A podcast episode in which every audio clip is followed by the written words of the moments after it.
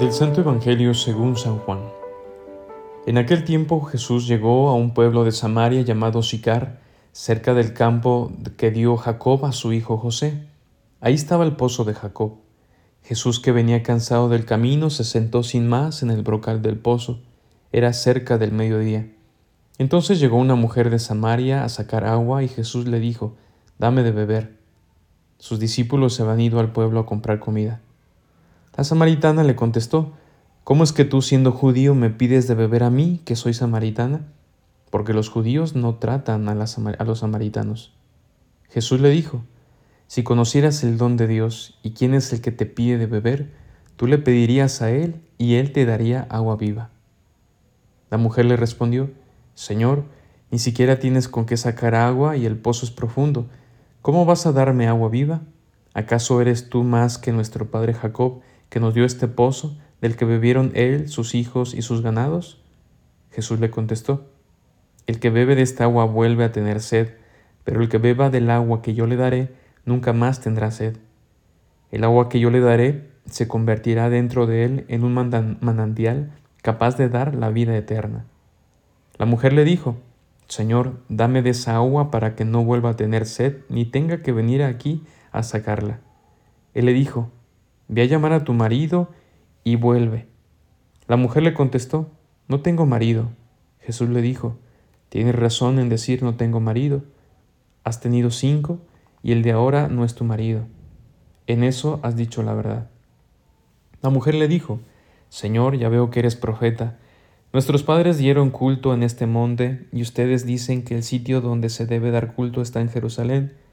Jesús le dijo, Créeme, mujer, que se acerca la hora en que ni en este monte ni en Jerusalén adorarán al Padre. Ustedes adoran lo que no conocen, nosotros adoramos lo que conocemos, porque la salvación viene de los judíos. Pero se acerca la hora y ya está aquí, en que los que quieran dar culto verdadero adorarán al Padre en espíritu y en verdad, porque así es como el Padre quiere que se le dé culto. Dios es espíritu, y los que lo adoran deben hacerlo en espíritu y en verdad. La mujer le dijo, Ya sé que va a venir el Mesías. Cuando venga, Él nos dará razón de todo. Jesús le dijo, Soy yo el que habla contigo. En esto llegaron los discípulos y se sorprendieron de que estuviera conversando con una mujer. Sin embargo, ninguno le dijo, ¿qué le preguntas o qué conversas con ella? Entonces la mujer dejó su cántaro, se fue al pueblo y comenzó a decir a la gente, Vengan a ver a un hombre que me ha dicho todo lo que he hecho. ¿No será este el Mesías? Salieron del pueblo y se pusieron en camino hacia donde él estaba.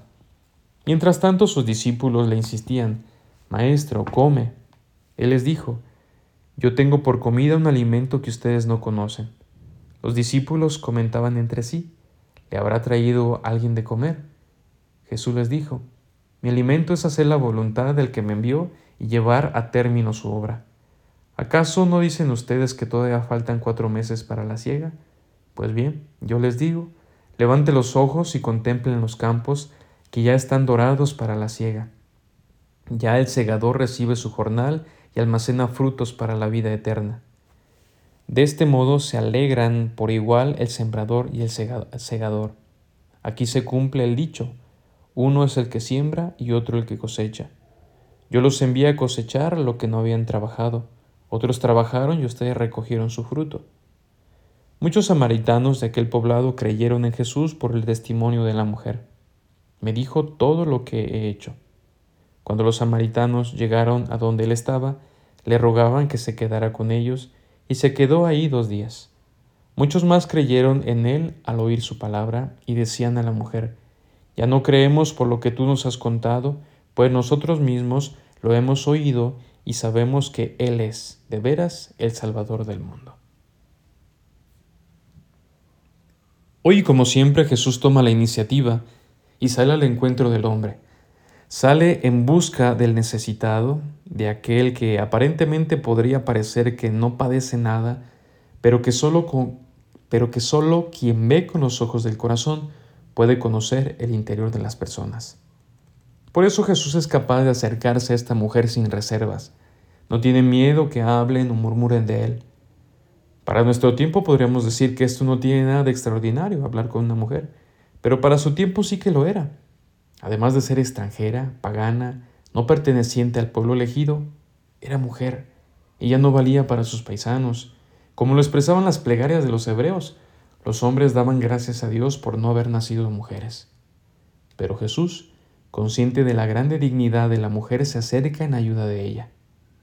La búsqueda de agua de esta mujer expresaba una búsqueda más profunda. Su deseo de saciar su sed representaba una sed existencial. ¿Cuánto no había sufrido esta mujer? Excluida, denigrada, caminando sola y sin mucho horizonte. La samaritana andaba sedienta de paz, de felicidad, de vida.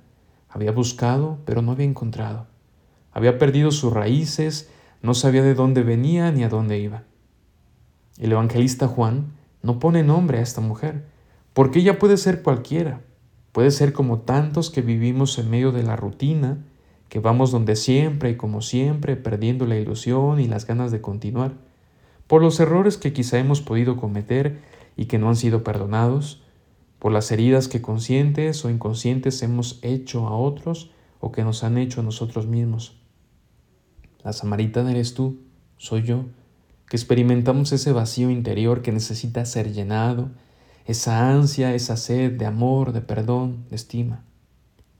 Hoy el Señor nos invita a que miremos nuestro corazón, que quizá está reseco y agrietado, que quizás se ha vuelto estéril porque ya lo ha dado todo y no ha sido correspondido.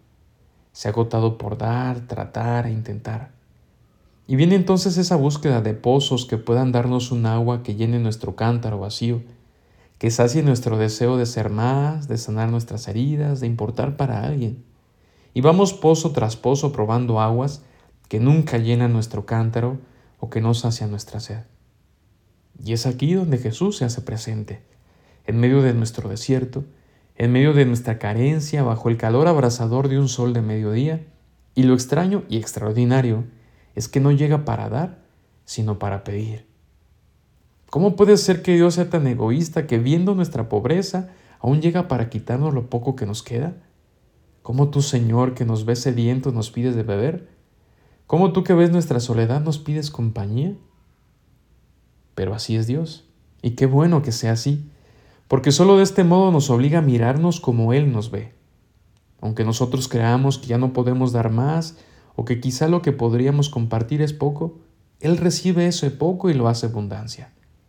Él da sentido a nuestros sinsentidos, da luz a nuestras oscuridades y hace de nuestros corazones resecos manantiales de agua vida, viva, porque podemos serlo, somos imagen y semejanza suya, somos una extensión suya, quien es el pozo que sacia nuestra verdadera sed de vida. Soy el Padre Josué y esto fue Jesús para Milenias.